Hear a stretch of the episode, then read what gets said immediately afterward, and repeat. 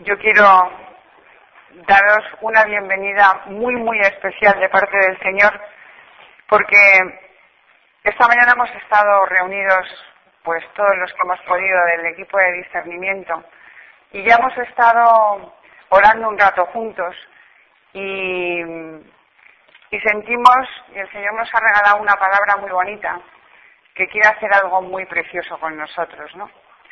Y pues de parte del Señor y de parte nuestra, en esta casa nueva, que nos parecía un poquito como una casita de muñecas preparada con cariño para nosotros, pues queremos acogeros, ¿no? Una casita de muñecas, pero muy especial, donde cada rincón está cuidado como nos va cuidando el Señor a lo largo de nuestra vida, ¿no?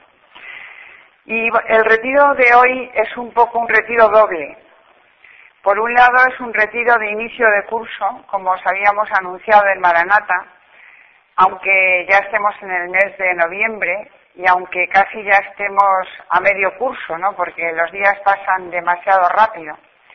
Pero sentíamos que no podíamos dejar pasar, ya que teníamos este retiro, este momento como por dónde nos quiere llevar el Señor este año. ¿Qué es lo que creemos que el Señor quiere hacer con nosotros?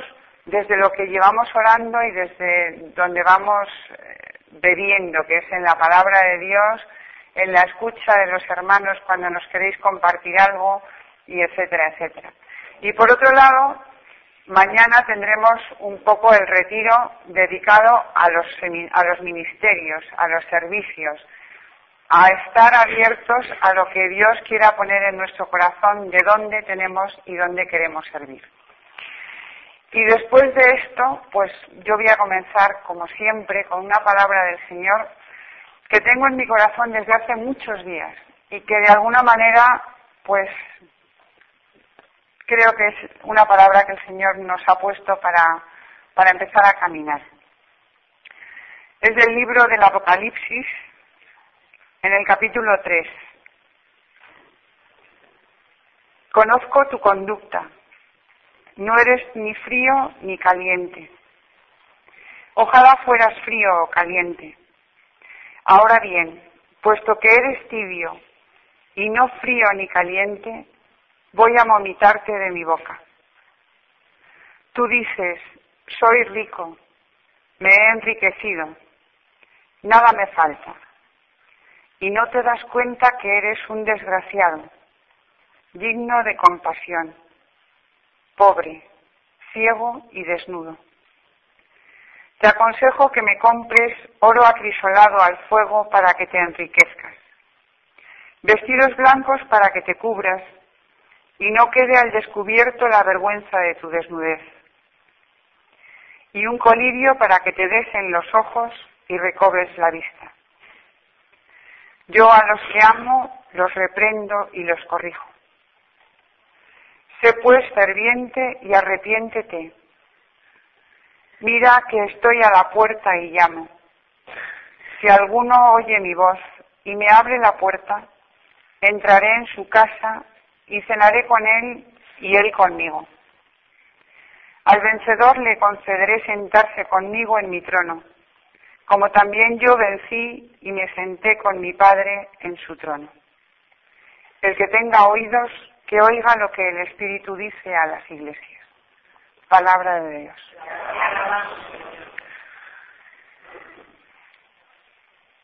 Yo cuando sentí esta palabra en el corazón le decía, oh Señor, empezar el curso con esta palabra no es como lo más apetecible, pero seguía en mi corazón dando vueltas esta palabra para este pueblo. Y después, cuando mis hermanos lo podrán confirmar a lo largo de esta tarde, cuando hemos estado rezando nosotros, y el Señor nos ha dado una palabra, he entendido y me ha confirmado que esta palabra era para aquí y para este pueblo.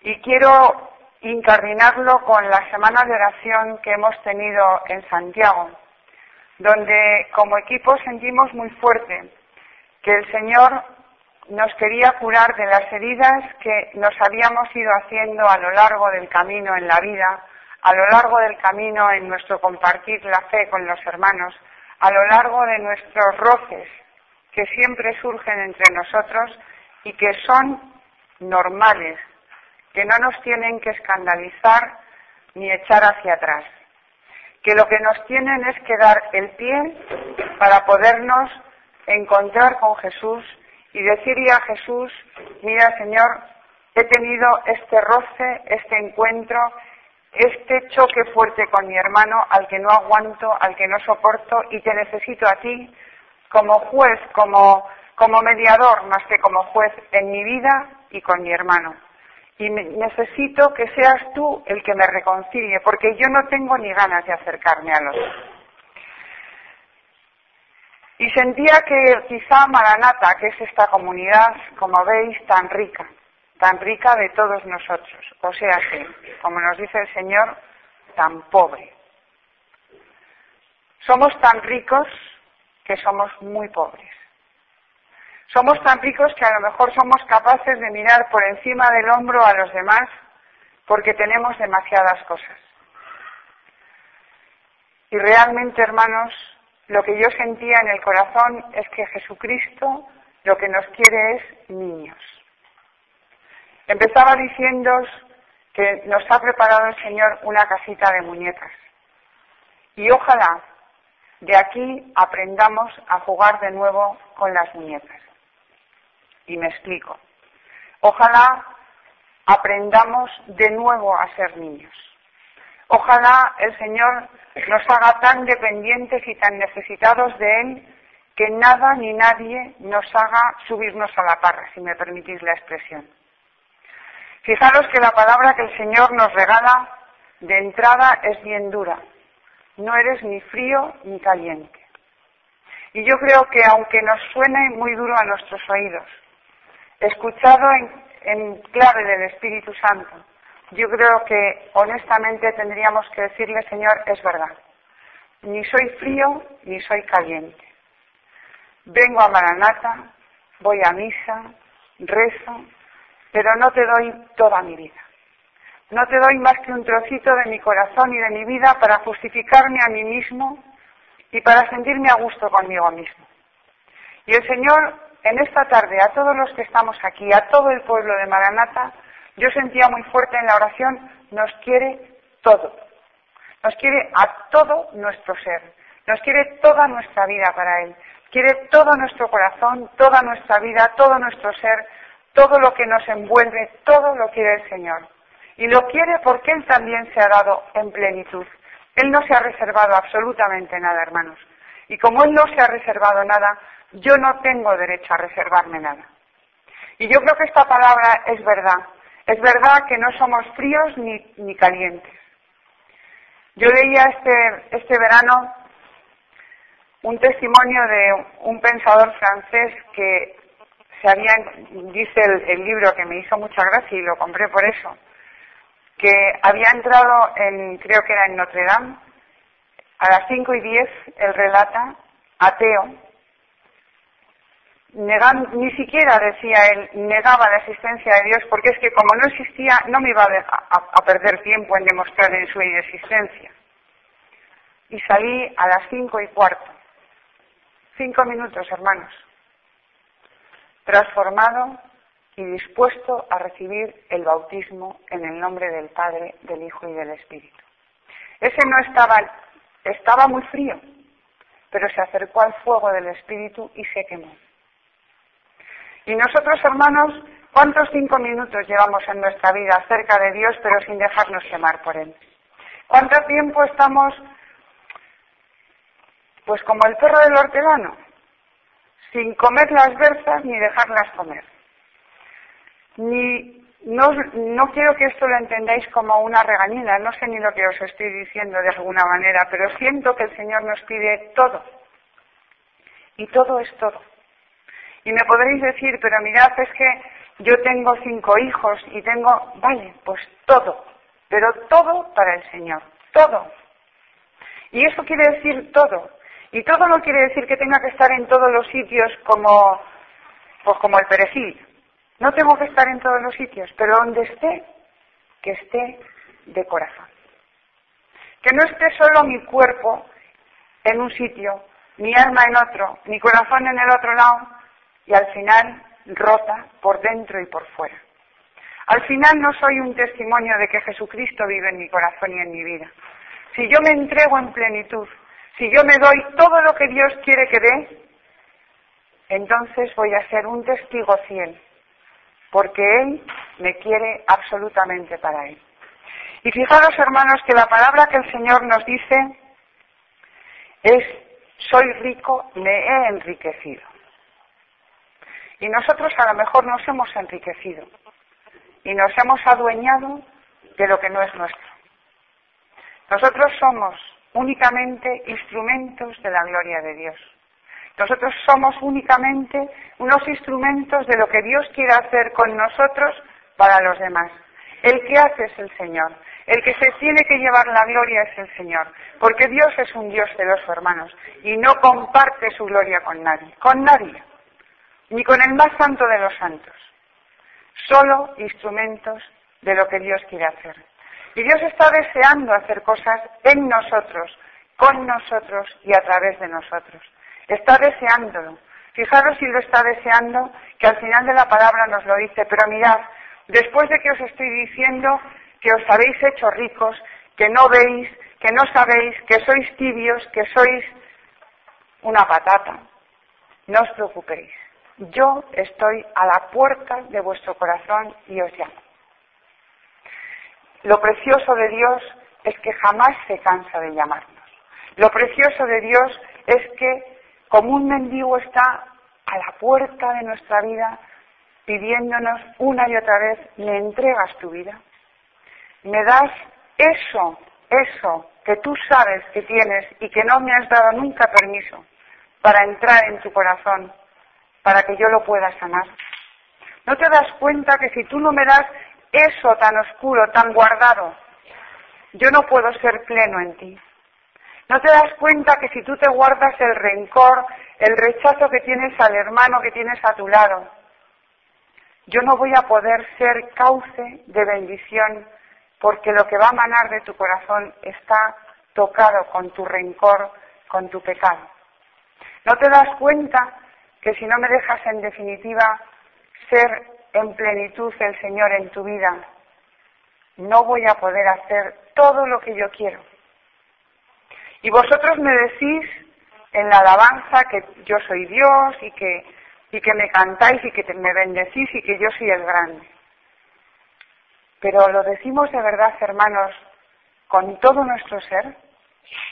¿O lo cantamos y lo decimos solamente en el tiempo de la alabanza y después cerramos la carpeta y nos vamos a la siguiente clase? Porque a veces parecemos como los estudiantes.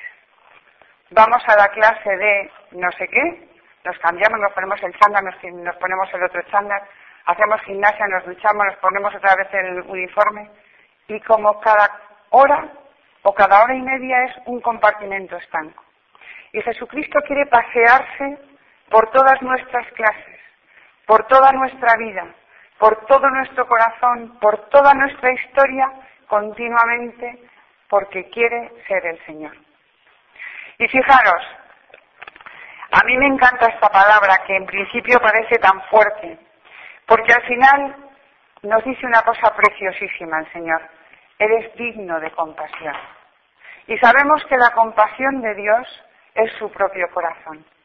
Sabemos que la compasión de Dios no es la compasión de los hombres, que es imperfecta y que la miramos como diciendo, pobrecito.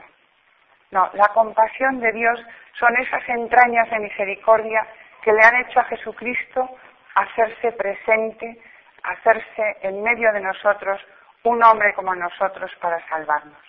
Y esa compasión de Dios, hermanos, de la que somos dignos, porque Dios nos hace dignos también con su compasión de ponernos en su presencia, pues nos hace sentirnos pobres, pero pobres sabiendo que el rico que es Él nos va a dar todo lo que nosotros necesitamos, sabiendo que Él está deseando darnos toda su riqueza. Hermanos, yo cuando empecé en la renovación escuchaba una cosa que a mí me encantaba. Y es que entre nosotros, en los hombres, cuando tenemos algo tenemos que guardarlo para que no se nos pierda, para ir acumulando, para ir teniendo, para que esto que me han dado, no sé, lo tengo ahí como, como un recuerdo. Pero lo que Dios me da, en la medida que lo utilizo, vamos, los intereses del banco suben como la espuma. Cuando Dios me da un, un don, un regalo, un, un cariño para un hermano, una misericordia para un hermano, si me la quedo se me muere, hermanos. Pero si esa misericordia la utilizo con mi hermano, que no es mía, que Dios me la ha dado, esa misericordia va a ir fluyendo en mi corazón y en mi vida, y ese hermano al que abrazo va a sentir la misericordia, la ternura, el amor de Dios.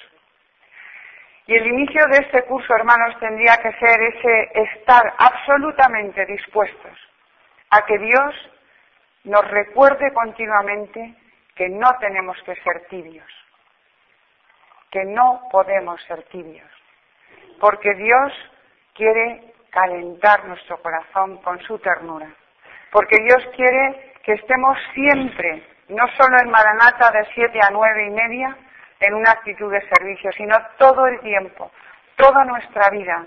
Cuando estemos viendo la serie más interesante de televisión y en el momento más interesante, nos llame un hermano para decirnos lo que sea, una actitud de misericordia. No decir, ya te veré después, ya veremos a ver cuando tengo un rato para verte. Y lo hacemos. Y lo hacemos porque somos pobres, nos lo dice la palabra de Dios. Y cuando sintamos nuestra pobreza, tampoco nos vamos a escandalizar, hermanos. Cuando sintamos la pobreza de nuestro corazón y de nuestra vida, pues vamos a sentirnos muy libres para ir a un sacerdote y reconciliarnos, para utilizar, en el mejor sentido de la palabra, utilizar ese sacramento precioso que nos ha regalado Jesucristo y que nos ha dejado en la Iglesia y que es el ministerio de la, reconciliación. Y cuando descubramos en nuestro corazón, en nuestra vida, pues ese trocito de rencor, de que no puedo, es que no te trago, ¿entiendes? No te trago, Conchi, porque me caes gordísima. Y como no te trago, pues no te trago. Y cuando te lo puedo decir, pues ya es una bendición, porque lo malo es cuando yo no te puedo decir que no te trago, ¿verdad? Y cuando se lo digo al otro y al otro y, y le cuento tus pobrezas, que resulta que son mucho menos pobres que las mías. ¿eh? Y cuando yo soy consciente de que no trago a un hermano, de que un hermano me ha herido, tenemos, y no me cansaré jamás de repetirlo, un ministerio maravilloso. Tenemos un ministerio preciosísimo que es la intercesión. Un ministerio donde el Señor nos está esperando ya no con los, con los brazos abiertos, sino con todo su ser abierto, porque está deseando sanarnos. Es que, hermanos, luego decimos que el mundo está muy necesitado de Dios, pero ¿estamos nosotros dispuestos a dar a Dios a los demás? ¿Estamos dispuestos a dar en plenitud lo que nosotros hemos recibido? Porque nosotros hemos recibido mucho. Y hermanos, el Señor nos ha dicho bien clarito y nos va a pedir cuentas. Nos va a pedir cuentas pues porque es que esta riqueza no la podemos perder. Esta riqueza que tenemos en nuestro corazón de la presencia de Dios en nuestras vidas, no podemos dejarla pasar de largo. El mundo necesita una palabra de aliento. El mundo necesita no una palabra de rechazo, sino una palabra de acogida. Y esa palabra se la puede dar aquel que se ha sentido acogido en lo profundo del corazón. Y yo creo que cada uno de los que estamos aquí nos hemos sentido profundamente acogidos por Jesús. Nos hemos sentido profundamente acogidos en su iglesia, en su comunidad, en Maranata. Y esa acogida la tenemos que ir abriendo al resto del mundo, porque necesita de nosotros. Necesita que nosotros estemos, y yo os pediría que esta tarde, cuando tengamos la adoración, o esta noche, mejor dicho, pues le preguntemos al Señor, mira Señor, dime cuál es mi ceguera. Dime Señor cuál es el colirio que yo necesito, no el que yo me quiera poner. Dime, Señor, cuál es el colirio que necesitan mis ojos para verte en cada hermano. Dime, Señor, cuál es el vestido que tengo que quitarme porque todavía tengo algún harapo encima de mi, de mi ser que no me deja ver mi desnudez, como nos decía la palabra. Y estar desnudos delante de los demás es muy fuerte, pero el Señor nos quiere cubrir con su manto de misericordia. Como nosotros no queremos estar desnudos, seguimos con nuestros harapos. Y nuestros harapos son de mil formas y de mil colores. Nuestros harapos, unos están más limpios y otros están menos limpios. Pero sobre todo, lo que tenemos es que dejarnos vestir por el manto de Dios. Dejarnos cubrir con ese poder que Dios quiere regalarnos a cada uno para ser testigos de su gloria. Y fijaros, hermanos, hay una frase en esta palabra que el Señor nos ha regalado que viene en la Biblia con letra cursiva y dice, porque yo a los que amo los reprendo y los corrijo. Y después de la palabra tan fuerte con la que hemos empezado, saber que Dios me corrige, saber que Dios me quiere moldear a su manera y a su según su corazón y según su propia vida. Como que la dureza de esta palabra se me hace un poco menos dura. La dureza de esta palabra se empieza como a adecuarse más a decirme, pues es verdad, Señor, realmente cuántas veces, cuántas horas del día yo soy tibia, de verdad. Cuantísimas horas del día. A lo mejor soy fría o caliente media hora, una hora de mi, de mi vida, de mis 24 horas. Y el Señor quiere que ardamos. Y hermanos, para arder tenemos que estar cerca del fuego. Y para quemarnos, y no es el mejor ejemplo por lo que significa, pero ojalá ardiéramos nosotros, como han ardido tantos montes en Galicia y en tantos lugares de España este año. Ojalá. Porque sería un signo de que estamos tan pegados al corazón de Dios que seríamos como, pues como esos troncos incandescentes o como ese volcán que allá donde salta esa, ese trozo de, lava incandescente va quemando. Y fijaros, ahora que me viene la, la figura del volcán, a mí me encanta, porque el volcán cuando empieza en erupción siempre gana terreno, nunca pierde. Cuando un volcán entra en erupción siempre le roba terreno al mar si está en el mar. Siempre va como avanzando. Y si nosotros de verdad estuviéramos al lado de Jesús, incandescentes porque estuviéramos junto al corazón de Jesús, junto a su mismísimo corazón, entonces iríamos ganando terreno. Porque uno habla aquí, el otro allí, el otro da una palabra de aliento en otro sitio. Y el otro una de consuelo, y una charla llega a no sé dónde, y una misericordia y un abrazo de un hermano por otro lado. Y así, poco a poco, el volcán del amor de Dios va ganando terreno en nuestra vida hasta que vuelva Jesucristo y nos pueda decir, vale, erais tibios, erais vomitivos de mi boca, era para que os vomitara de mi boca, pero habéis escuchado mi corrección. Habéis escuchado, pues que lo que yo os quería decir era porque quiero lo mejor para mis hijos. Quiero lo más maravilloso para mis hijos. Quiero cenar una y mil veces con vosotros si me abrís. Y el Señor, yo quiero que esta palabra no se, no se nos vaya nunca jamás de nuestro corazón. Mira que estoy a la puerta a la puerta. Y estar a la puerta a mí me impresiona mucho.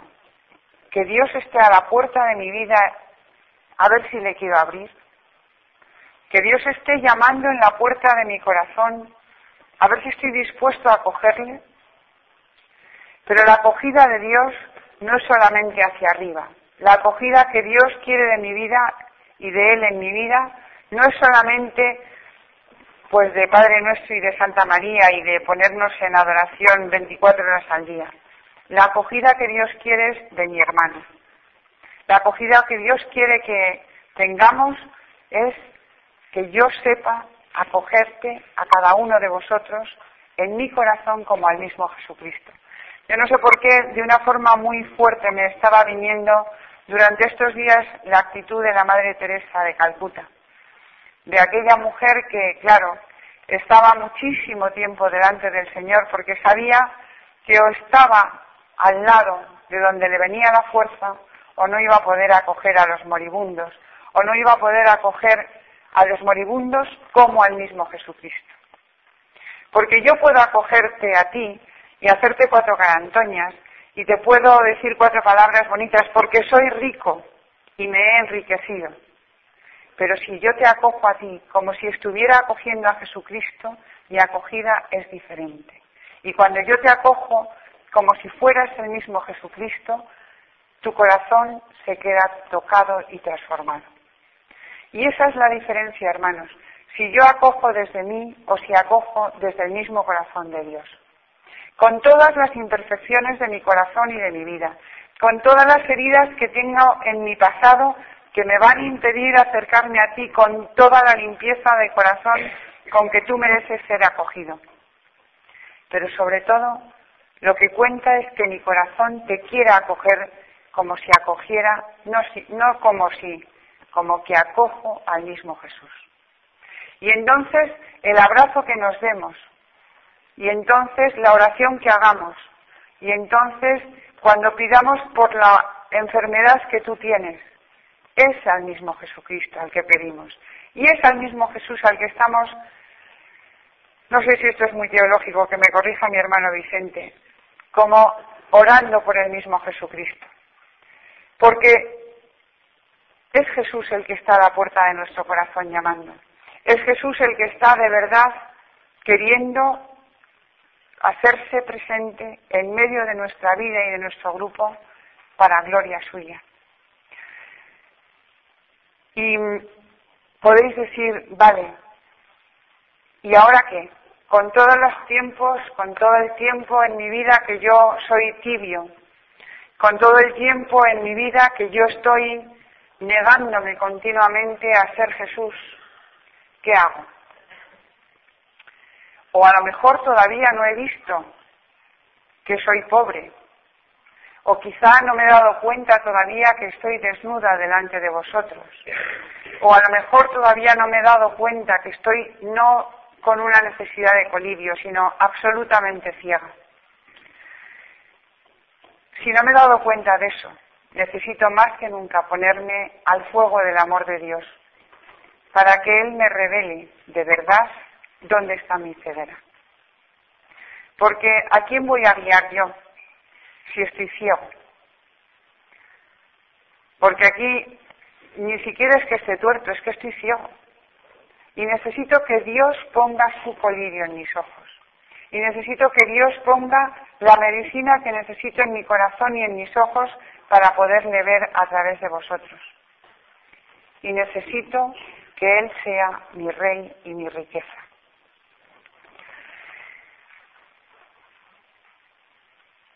Lo bonito de estar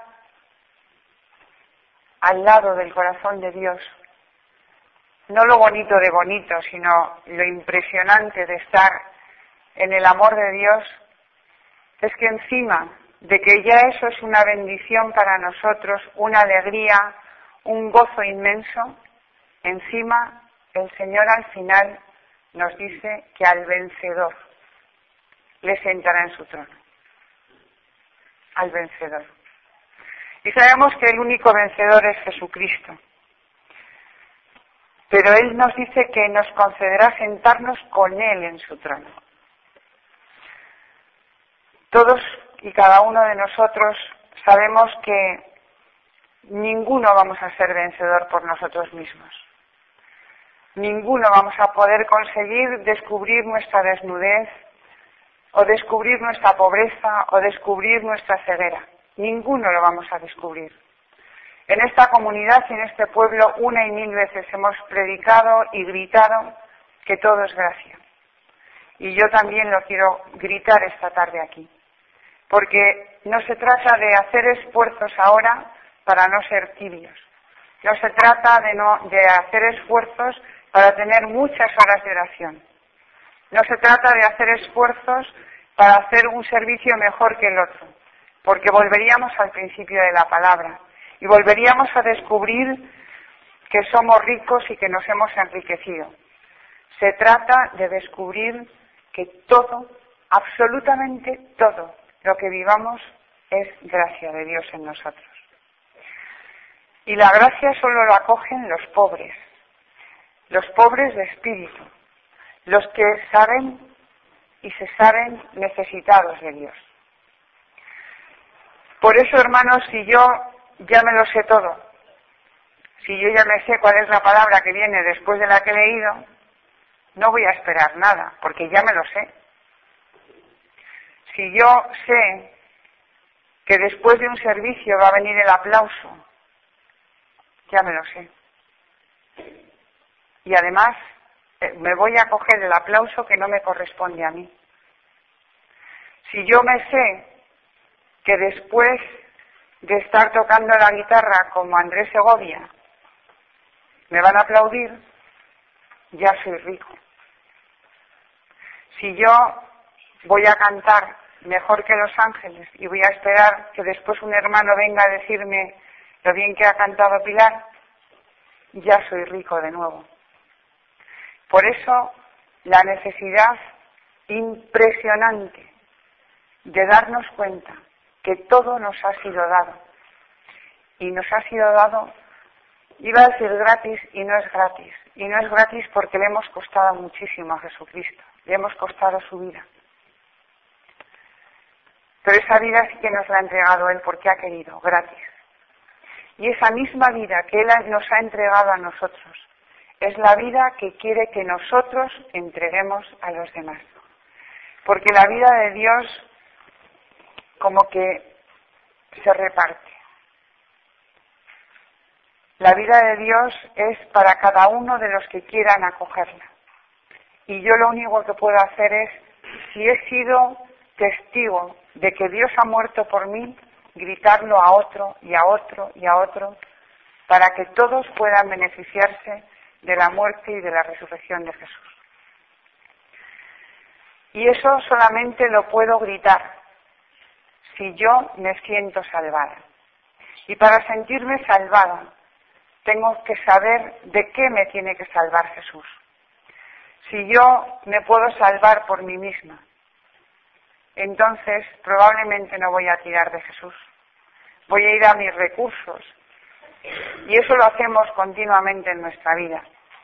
Nos duele la cabeza, nos tomamos la aspirina.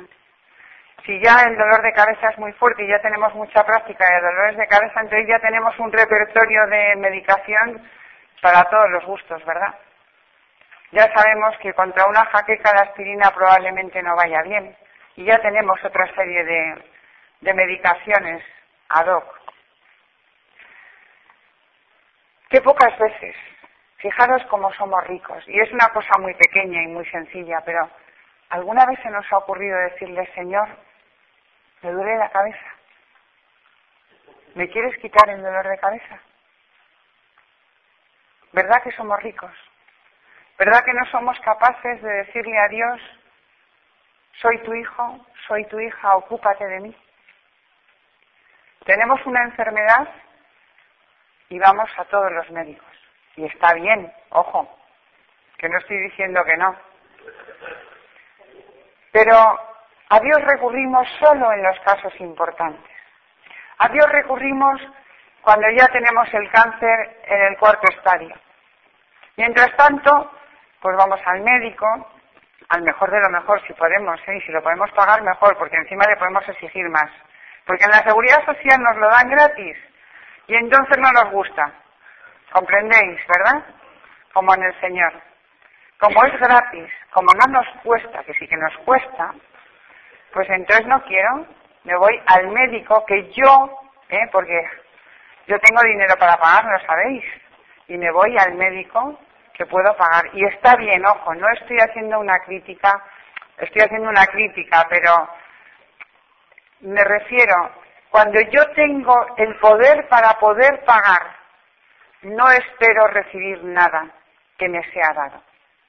Yo exijo con el pago de mi dinero lo que quiero recibir. Pero para poder recibir de Dios, mi actitud tiene que ser, Señor, no tengo nada, ni te puedo exigir nada, pero me pongo a pedirte. Me pongo a pedirte. A pedirte que me quites un dolor de muelas que no me deja parar. A pedirte que me cures mi enfermedad más profunda. Y no lo hacemos, hermanos, no lo hacemos. Y encima nos justificamos diciendo que no lo hacemos porque es que Dios tiene muchas cosas que pensar y hay muchas más cosas importantes para que Dios se ocupe de mi dolor de muelas. Pues claro que sí, es mi Padre y puede todo, lo puede todo, hermanos.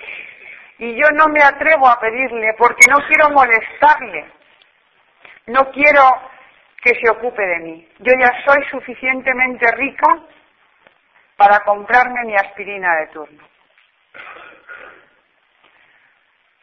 Y esto trasladarlo donde queráis, en vuestra vida o en la mía. Y si lo trasladáramos y dependiéramos de Dios, pues eso, hasta para no tomarnos la aspirina, sino Señor, déjame y cúrame. Yo sé que tú tienes poder. Y esto no es magia, hermanos. Y esto no es decir, ahora voy a rechazar la aspirina al médico, al dentista y al psiquiatra que necesito. No. Es implorar primero a la fuente de la salud que es Dios mismo. Es de Él de quien emana la salud y la vida. Y por eso, si yo me siento hija pequeña, hija pequeña, si recordáis, yo creo que todos o muchos de los que estamos aquí hemos hecho el seminario probablemente con Chus, ¿no? Y Chus siempre cuenta en alguna de las semanas una cosa que a mí me hace mucha gracia y nosotros no tenemos que pasar de ahí. Él cuenta que había una madre que tenía dos niños y que siempre eh, cuando llegaban a casa y cuando jugaba con sus hijos, pues le daba la vuelta a los niños eh, le ponía la cabeza en las rodillas y le daba la vuelta con las manos por detrás. Y que un día llegó a su casa y cuando le fue a dar la vuelta a su hijo de siete años, fijaros lo mayor que era, el niño le dijo, no mamá, así no, colócame las manos de esta otra manera. Era rico. Con Dios siempre tenemos que dejarnos sorprender. Nosotros estamos viviendo, y esto es un secreto que os voy a revelar, Estamos viviendo una experiencia en el equipo mm, muy preciosa, ¿no? De no saber muy bien por dónde vamos, no, no no saber muy bien por dónde vamos, sino de saber que el que va guiándonos es el Señor. Y hasta ahora no nos ha ido nada mal. Y espero que a vosotros tampoco por la cuenta que os tiene. El Señor nos ha ido poniendo en el corazón, pues, alguna palabra. Y y nos hemos lanzado, o sea, nos hemos lanzado, pues no sabemos muy bien dónde, pero guiados y seguros de que Dios está conduciendo a este pueblo. Y lo sabemos un poco, pues nuestra única experiencia ha sido Santiago, pero ha sido muy importante para, para todos los que hemos estado allí. Y este retiro, pues un poco lo mismo, o sea, vamos pidiéndole al Señor, Señor, danos el alimento, el colivio, el vestido que necesitamos. El Señor nos dice en su palabra que compremos oro acrisolado para vestirnos, oro acrisolado. Y hay una palabra bien chuli por ahí del eclesiástico que me viene ahora al corazón y que la voy a dejar para mañana ya que me viene ahora. Pero es en el crisol donde el, donde el oro se va puliendo. Y el crisol no es agradable. El crisol no es el lugar más apetecible para colocarte porque ahí te van a ir dando pal pelo. y te va a ir modelando el Señor, porque quiere reinar en tu corazón. Y Él se quiere preparar el trono, no que yo le prepare el trono. Es que estamos, hermanos, muy acostumbrados a organizar nosotros el tenderete. Estamos acostumbrados a decirle al Señor, mira Señor, tú ahora vas a venir aquí, te vamos a preparar una casa preciosa, te vamos a colocar aquí las flores, aquí el mantel, aquí un plato maravilloso, unos cubiertos de oro fino. Y el Señor dice, no, si yo te quiero a ti, no quiero tus cosas, no quiero tus adornos, te quiero a ti, con toda la pobreza que tienes, te quiero a ti. Quiero tu pobreza, quiero tu radicalidad, esa más oculta que tienes y que no me entregas. Esa es la que yo quiero. Yo quiero que tú me dejes hoy moverme en tu vida como nunca me has dejado moverte. Yo quiero entrar en los escondrijos más profundos de tu corazón porque quiero sanarlo. Y no vale que le digamos al Señor, mira Señor, yo ya tengo mi psiquiatra cada martes, comprende Señor, y ya, pues me lo va a ir haciendo el psiquiatra, ¿no? Que sí. Pero ¿y si el Señor te quiere curar? ¿Y si el Señor te quiere demostrar y mostrar la pobreza de tu corazón y sanarla? ¿Le dejarías que te sanara?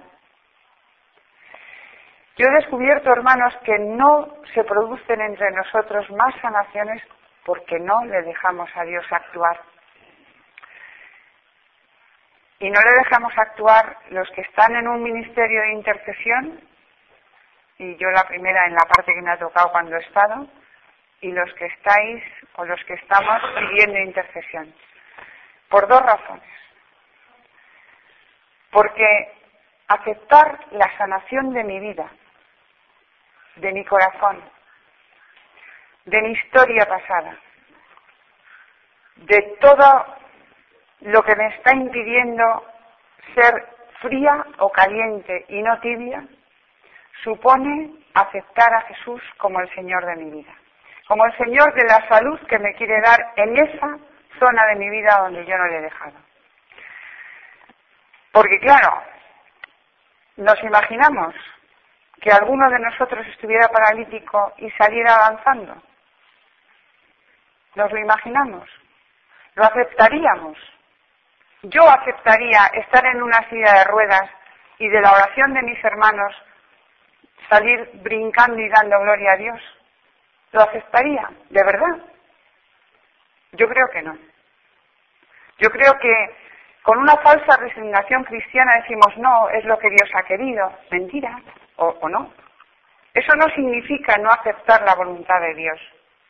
Lo que yo estoy tratando de deciros es que a veces los que rezamos o los que han rezado, pues aceptar que el Señor pueda utilizarles porque no son ellos, supone también estar en boca de los demás y supone que ha sido en el grupo de fulanito donde el Señor ha curado a, Pelenganito.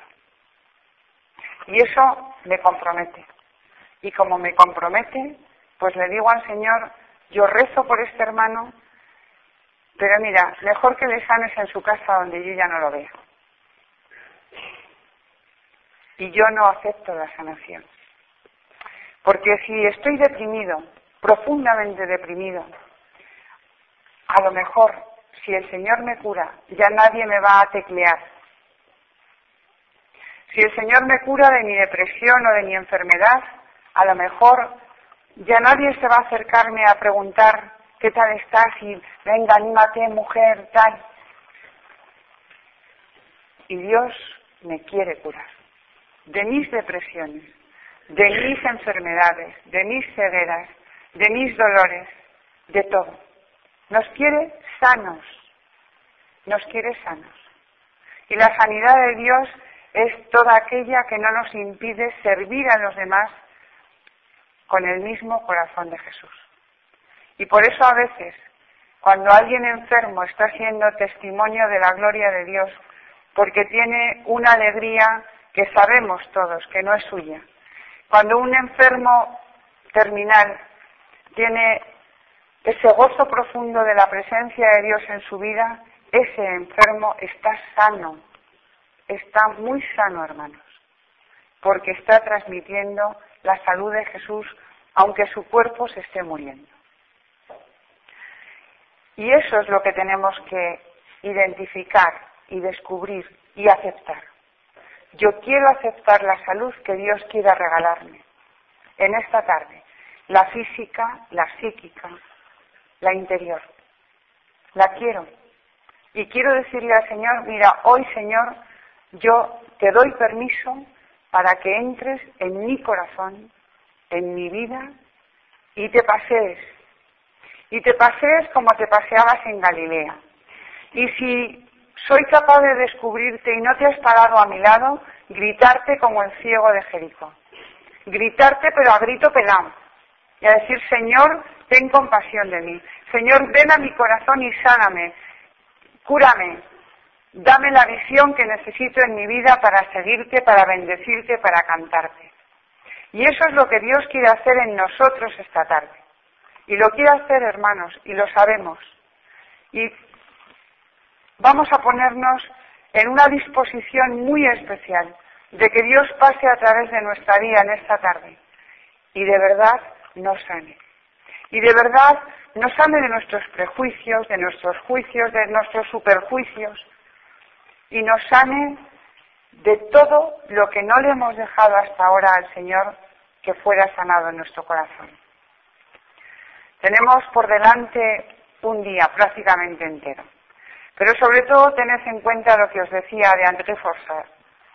Entré a las cinco y diez ateo y a las cinco y cuarto el Señor había transformado mi vida. Cinco minutos. Cinco minutos. Si es que es Dios, es que no nos hemos enterado de eso. Es que es Dios, es que mi Padre es Dios. Y lo puede todo. Cinco minutos. Pero ¿qué ocurre? André dijo sí al Señor. Yo creo que ni siquiera supo a quién se lo decía, porque no le conocía, él lo, lo va contando en su testimonio. Dijo sí. O se encontró con una amistad que le abrazó y que después su padre, que era un ateo empedernido, le llevó a un psiquiatra, por supuesto ateo, él cuenta en su testimonio, pues porque consideró que estaba muy mal. Dice, pero gracias a Dios el psiquiatra dijo, esto es mejor no darle mucha importancia que se pasa solo. Y gracias a Dios, como se pasaba solo, el Señor cambió su vida para siempre. Y ojalá a nosotros el Señor hoy, en cinco minutos, nos cambie nuestra vida para siempre, para ser alabanza de su gloria. Amén.